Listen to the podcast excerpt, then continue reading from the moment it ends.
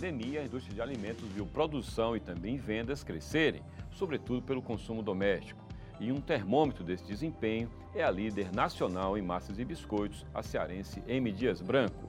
Segundo o balanço da empresa, no segundo trimestre deste ano, a receita líquida cresceu 22% e o lucro mais de 50%.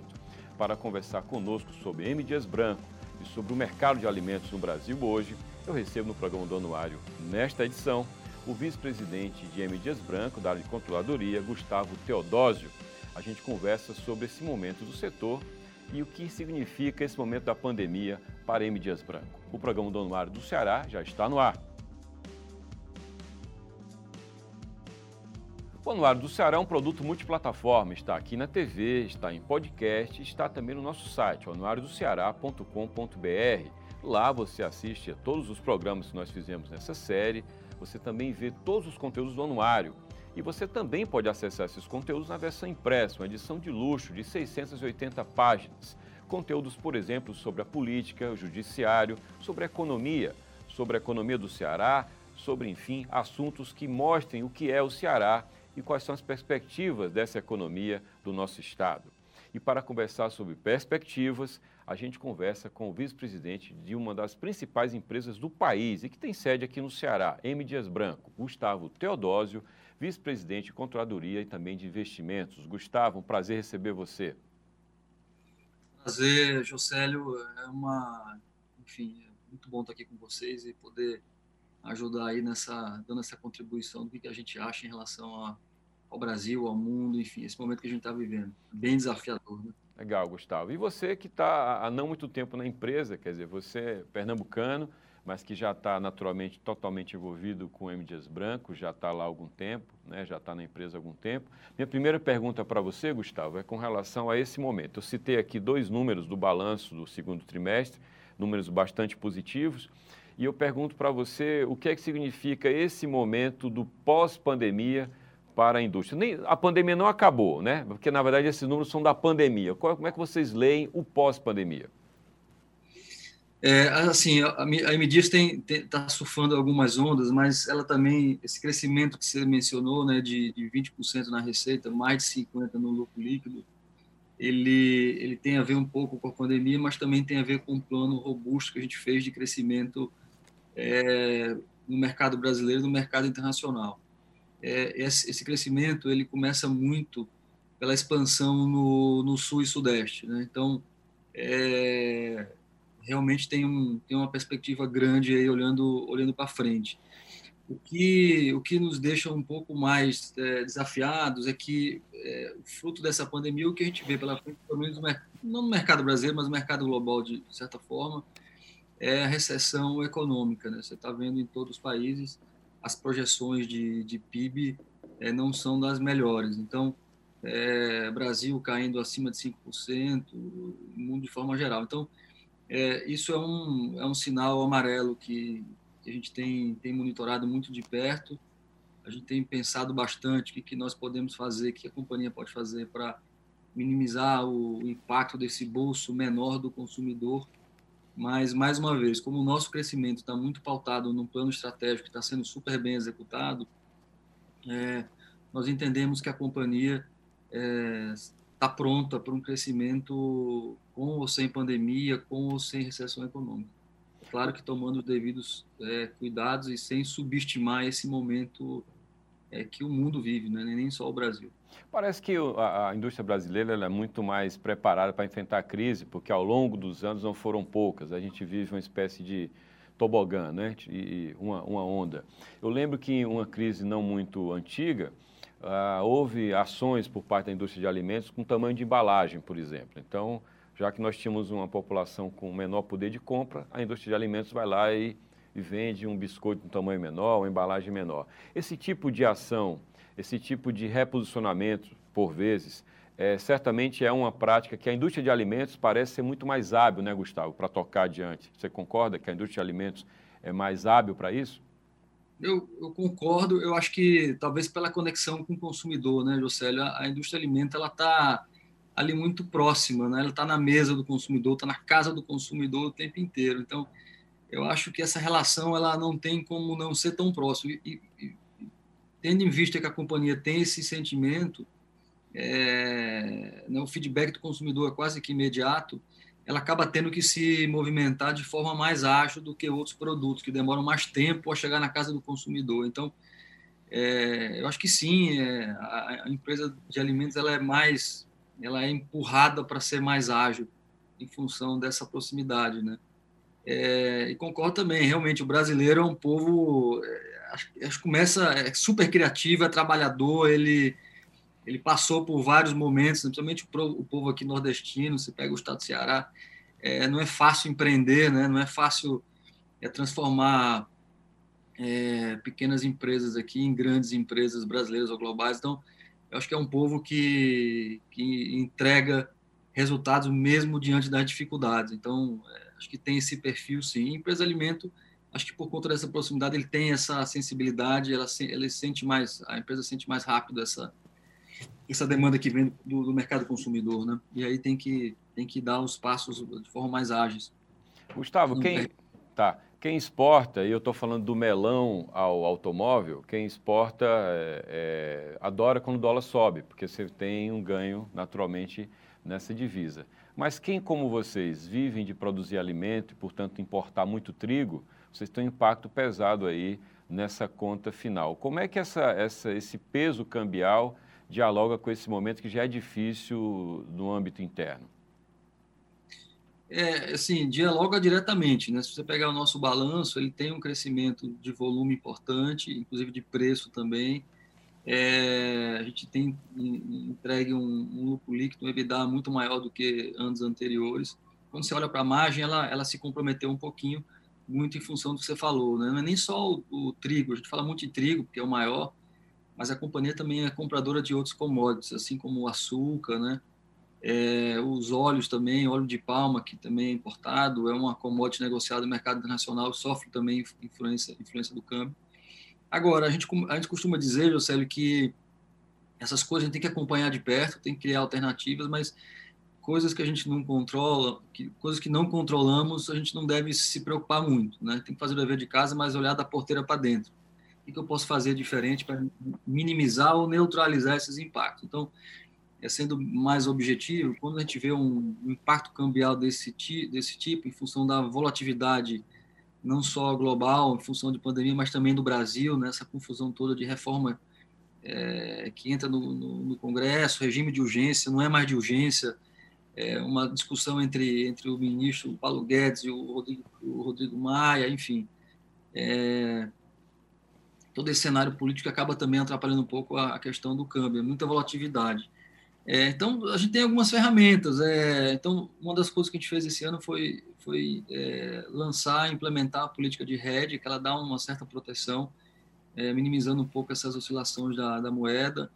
É, não dá para a gente ficar também reclamando do, do câmbio e o aumento dos custos, tem que fazer algo para neutralizar. Então, lançamos um programa grande de produtividade também no início de de dezembro, com implementação a partir de fevereiro, né? Teve uma fase de diagnóstico é, para tentar apertar o cinto, assim, o que que, que a gente pode fazer que está sobre o nosso domínio, é, no sentido de sermos mais eficientes para tentar minimizar um pouco esses efeitos, porque não dá, economia global, economia doméstica, é, câmbio, preço de commodity, nós nós gostaríamos muito, mas nós não controlamos. Essa é, um, é uma coisa que está no nosso DNA. Não dá para ficar sentado na cadeira, reclamando, chorando, esperando a situação mudar. A gente tem que agir com as ferramentas que estão nas nossas mãos, né? Nessa hora de, nessa hora de crise, Gustavo, os produtos que não, não têm maior valor agregado, os produtos mais populares, eles tendem a ganhar mais importância no mix de M. Dias Branco?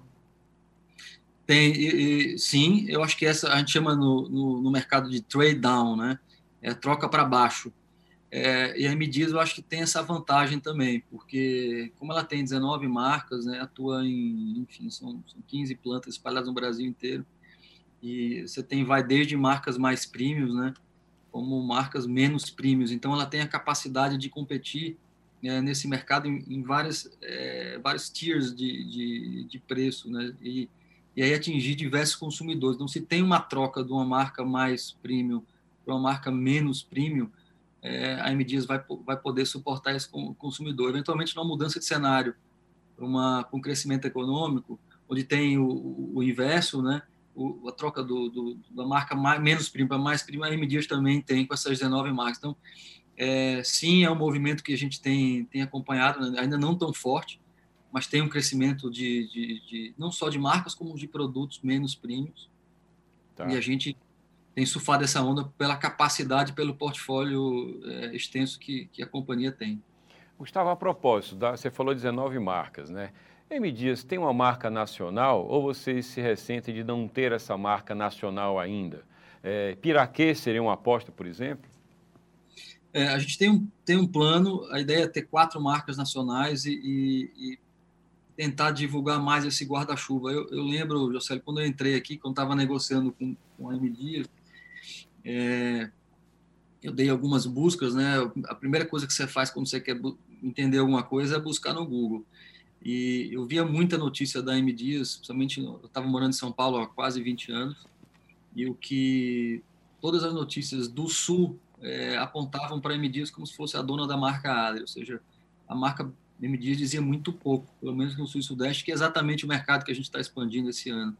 Então, tem um trabalho primeiro para fazer em relação a, ao que, que é esse guarda-chuva M Dias, né? O que, que, essa, o que, que essa empresa, o que, que ela tem de, traz de, de qualidade, de tradição, de valor, é de história. Isso é um ponto que a gente vai, vai trabalhar a partir desse segundo semestre. E também a gente decidiu que vamos ter quatro marcas é, nacionais que vão suportar esse crescimento, somente expandindo ali para o sul e sudeste. É, acontece. Tá... tá... Desculpa, pode concluir, Gustavo. Só para te falar, é, quais são essas marcas? A gente está falando de Sim. É, Piraquê com os biscoitos, né? A marca Adria com as massas, aí você tem Vitarella entrando com massas e biscoito como uma marca no, no, no Nordeste, uma marca no Sul e Sudeste como uma marca ali abaixo da marca Adria quando você fala de, de massa e abaixo da Piraquê quando você fala de biscoito. E mais a marca Fortaleza. Então, tá. respondendo a tua pergunta de forma objetiva, sim, nós temos a pretensão não só de ter marcas nacionais, como divulgar um pouco mais é, as fortalezas é, do guarda-chuva M Dias. É, até porque vocês, vocês brincam com multinacionais que têm na marca da Multi um ativo, né? A, as Nestlé da vida, as grandes corporações mundiais trabalham produtos e a marca do guarda-chuva, né? É, você tem, isso, é uma discussão grande, viu, José? Eu imagino, eu imagino. Uma grande discussão, né? É, quando você tem uma marca só, você elimina assim, é mais fácil de gerenciar, você gasta menos dinheiro, inclusive, com, com marketing, propaganda, publicidade, porque é só uma marca que você tem que, que, que disseminar na cabeça do consumidor. Por outro lado, você, você não consegue fazer alguns, algumas ações cirúrgicas. Né? Então, vou dar um exemplo aqui. Tá. O gaúcho, por exemplo, é um povo super bairrista. Ele valoriza as marcas regionais.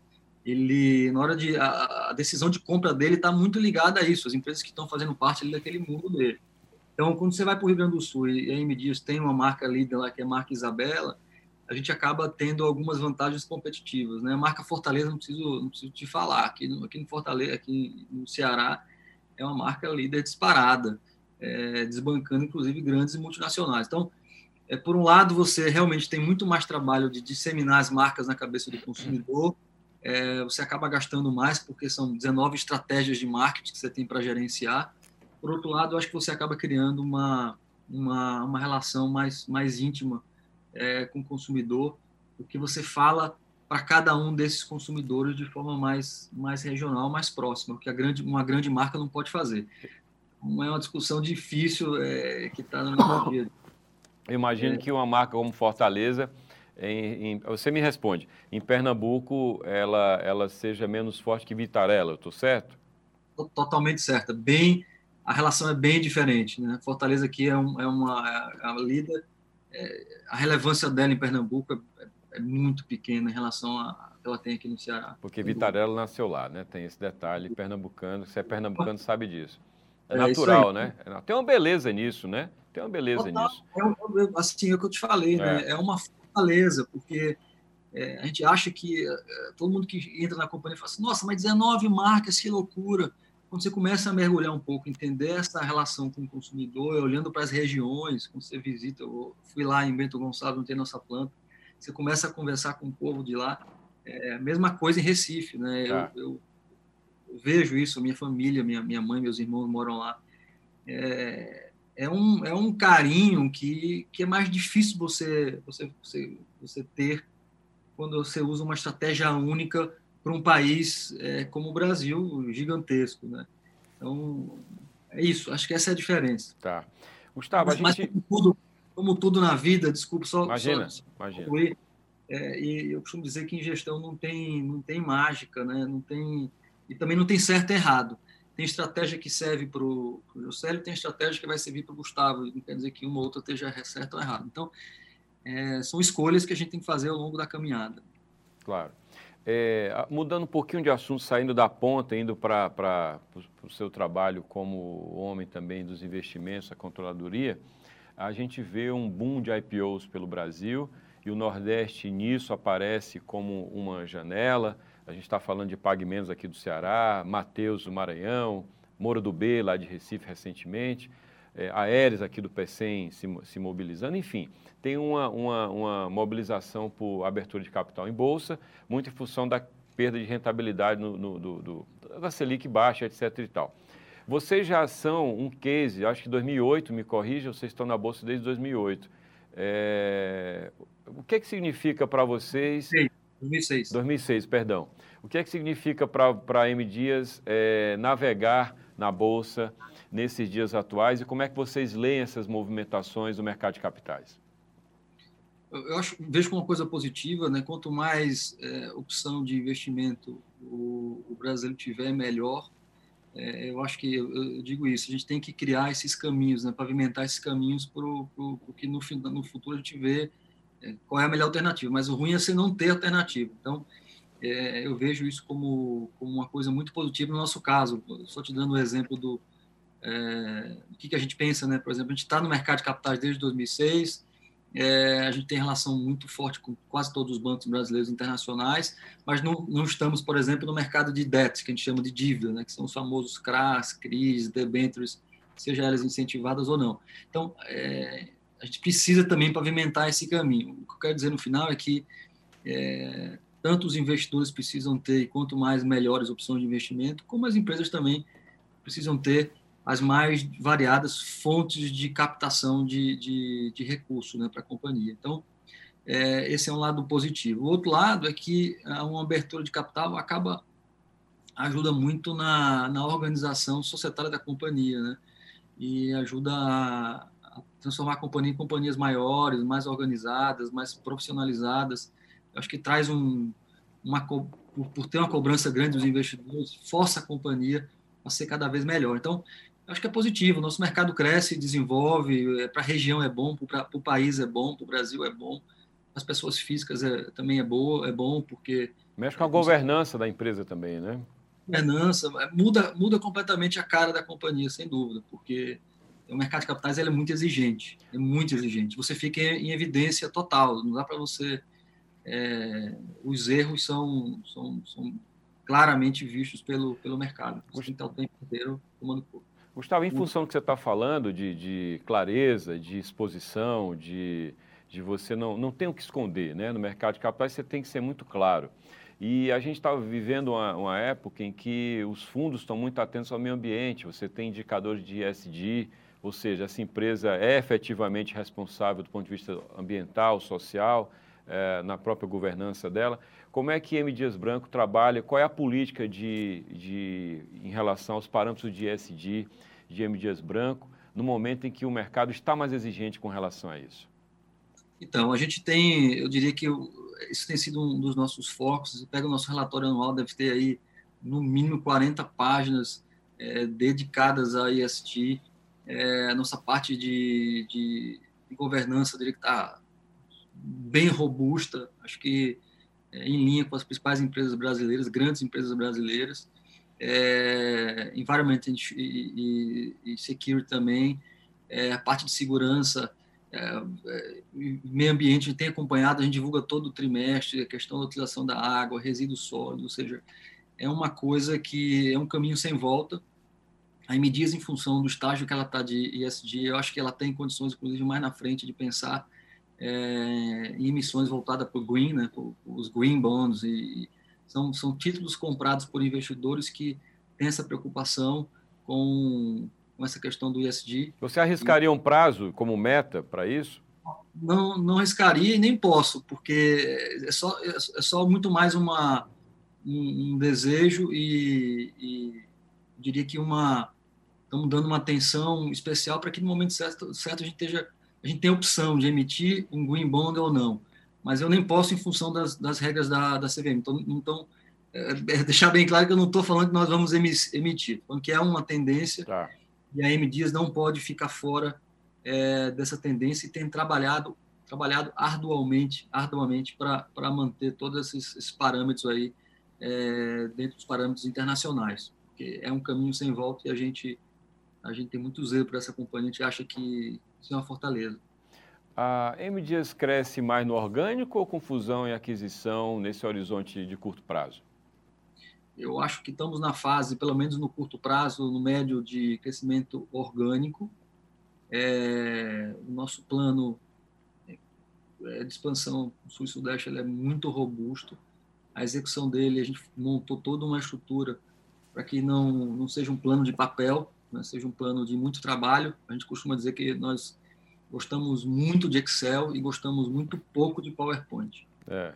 É, ou seja, nós somos uma empresa simples, está no nosso valor simplicidade, é, mas é também está escrito a palavra superação. Então, é, mais do que desenhar um plano estratégico, a gente tem desenhado um plano de execução muito robusto. Então, a gente começou dividindo o Brasil em dois, área de ataque, área de defesa, estrutura. Talvez seja a primeira empresa brasileira, talvez global, que tenha estruturado sua área comercial, marketing, é, dessa maneira. Todo go-to-market que você vê, geralmente são estruturas matriciais, né, de canal por região, enfim. Eu nunca tinha visto uma, uma companhia se desenhar nesse modelo. E a cabeça inteira, esse modelo é desdobrado até lá o pessoal do contas a receber, do crédito, todo mundo pensando em ataque e defesa. É, a área comercial foi, foi contratada assim, contratada assim a, todo o nosso sistema de informação, é, passamos a montar uma área de revenue management super robusta também para ir no detalhe desse negócio e tá, já está surtindo efeito. Então, tem um crescimento orgânico muito ancorado na aquisição da Piraquê, mais nessas campanhas que eu te falei de marcas nacionais. A gente quer transformar essa, essa empresa é, da mesma forma que ela é forte no Nordeste. A gente tem a convicção dela que ela pode ser uma empresa tão forte é, no Sul e Sudeste como ela é no Nordeste. E a, e a discrepância é muito grande. Você vê que você tem aqui é, 60% no, no, Norte e Nordeste, de modo geral, algumas, algumas é, é, capitais e estados chegando a 90% de participação de share. Quando você vai para o sul, nós temos ainda é, algo próximo de 20%, 25%. Então, é, tem um mar de oportunidade, é uma caminha, é uma avenida grande de crescimento. Isso não quer dizer, José, que a gente também não tenha planos é, de crescimento inorgânico via os M&As, tá? Mas acho que diria que no, no médio e curto prazo é crescimento orgânico, muitas oportunidades. Tá. Gustavo, você está é, tá há quanto tempo na companhia? Estou há sete meses. Sete meses. Desses sete meses, uma boa parte foi com pandemia, com mudança de hábito, né, com home office, enfim. É, é, é cruel né, ter que é, viver isso em plena adaptação. Você se considera plenamente adaptado? É, em que medida essa pandemia afetou o seu cotidiano? E o que é que sai de experiência dessa, dessa pandemia? o que é que tem saído e que você acha que não muda mais na empresa, seja no trabalho remoto, seja em processos? O que é que vocês aprenderam? É, primeiro que você tem que ser, tem que ter um time super unido e coeso. É, o mundo ele muda constantemente, né? Brasil e mundo, então a gente precisa ter na cabeça que a gente tem que estar se reinventando o tempo inteiro, o tempo todo.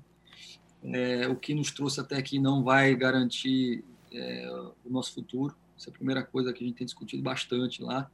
E acho que agilidade é a palavra de ordem, né? É, realmente foi muito desafiador. Eu acho que ninguém imaginava no Brasil. Aconteceu até um ponto engraçado. Eu, eu a gente teve uma reunião semana passada de, de revisão de, dos números e veio o diretor de marketing, o Fábio, que também entrou na empresa no meio da pandemia, um pouco antes. E a impressão que eu tinha, como eu falo com o Fábio quase todo dia, é que nós já nos conhecíamos, inclusive fisicamente. Quando eu contei ele na reunião, falei com ele normal. Depois de quase meia hora, eu falei, Fábio, vem cá, só tira uma dúvida. Eu, a gente já, já tinha se contado pessoalmente alguma vez? Ele falou, não, está a primeira vez. Quer dizer, é, é engraçado essas coisas, sim, né? Porque sim. passou a ser normal é, esse tipo de contato que a gente está tendo hoje via as webcams da vida. Então, eu acho que, que acho que a, a, o principal legado é agilidade, é, união, porque no momento como esse a gente precisa ter essa, essa união, time unido é, é fundamental, é, porque no final o que vai, vai fazer diferença são as pessoas, né? por mais que você tenha que ter tecnologia aí no meio, é, nessa essa implementação dessas vídeos é, de forma bem rápida em todo mundo, mas no final quem está tocando tudo isso são as pessoas, então acho que o principal é, é ter o time unido, é, com os mesmos valores, né, com o mesmo senso de urgência, senso de dono, é, e completamente alinhados. Aí a gente vai conseguir passar por essa e qualquer outra, outra crise que, que venha surgir. Esses meus sete meses, é, eu diria que, que parecem dez anos, porque a crise geralmente aproxima time, né? Porque os desafios são tão grandes e todo mundo se coloca ali à disposição, é, doa sangue. A gente ficou em vários momentos trabalhando quase que 20 horas por dia. Nós criamos comitês de crise, eram cinco, é, que se reuniam todo, todos os dias, domingo a domingo. Então, isso aproximou as pessoas e, e, a minha entrada, apesar de pouco tempo, realmente parece que aconteceu há muito tempo atrás. Eu já me sinto completamente integrado à família Medias.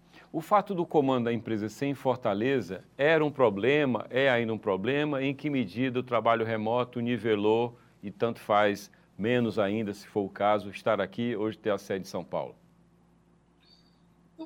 assim, eu acho que a diferença é pouco, porque como nós somos uma empresa já nacional, Juscelio, você eventualmente tem que viajar muito para conhecer os mercados, né? Essa questão de sede, é, o jogo está muito na rua, né? A briga está lá, não está na sede. A sede é um, é um lugar que você se encontra eventualmente, mas a briga tá, não está na sede. Então, onde ela esteja, onde ela esteja, eu acho que se tiver, mais uma vez, um time com comunicação boa, unido, ela não, não faz muita diferença. Tá. O que a gente tem tentado fazer agora, é, mesmo estando em Fortaleza, é dar mais visibilidade para os nossos stakeholders. Né? Então, é, tem muita coisa bonita dentro da M né? Você tem muita história aqui dentro, muito valor que merece ser divulgado. E eu acho que a gente precisa fazer isso com, com, com mais foco. Então, eu tenho trazido muitos presidentes de banco, é, grandes consultorias brasileiras, é, investidores, tem feito é, rounds com, com investidores para que eles conheçam é, o que, que é essa companhia, vai lá, visita a fábrica, conhece o nosso museu, porque eu acho que tem muita gente entrando nesse mundo do mercado de capitais olhando para o curto prazo, isso é ruim, né? Muita tá, volatilidade. Você está dizendo o seguinte, vocês têm um ativo que é histórico, tem muita, a figura do seu Ivens é muito viva ainda, isso tudo é um ativo que M Dias valoriza num mundo que aparentemente é todo virtual do mercado de capitais, é um pouco isso, né? Valores. É, é isso, e tá. eu acho que a gente precisa mostrar mais, porque é, essa riqueza, inclusive estando aqui, é, dá essa sensação de, de solidez, né, de longo prazo. Legal. É, que, que, poucas empresas têm. Tem muita gente que está entrando nesse mundo ali de indo na onda, né, ali de, algum, de alguns bancos. É, Entendi, a claro. Gente, tá, uma história longa. Tá. E essa história longa, eu diria que está só, assim, já teve um começo, já tem um legado gigantesco, mas a gente, a gente tem a convicção, sério, a gente pode transformar essa companhia numa companhia ainda maior e ainda melhor, porque não adianta vender mais só, né? Tem que vender mais e vender melhor, com rentabilidade, no lugar certo, com a pessoa certa, Legal. portfólio. Né? Gustavo, adoraria poder conversar mais tempo. Ah, quando a entrevista rende, a gente quer mais meia hora, mas nosso tempo acabou. E eu agradeço a sua participação. Boa sorte, então. Obrigado, Josélio. É, Josélio, prazer estar com vocês. Conte comigo sempre que precisar. Muito obrigado. Eu conversei com Gustavo Teodósio, que é vice-presidente de investimentos e controladoria de M. Dias Branco. E chegamos ao final do programa de hoje do Anuário do Ceará 2020-2021. Programa de hoje e também da série de 22 programas, 22 conversas com gente que faz parte do anuário. Judiciário, legislativo, executivo, grandes empresas, gente que tem assunto, que está no anuário e que ajuda você a pensar o Ceará o programa pode ser revisto, como todo o conteúdo do anuário, no nosso site anuariodoceará.com.br.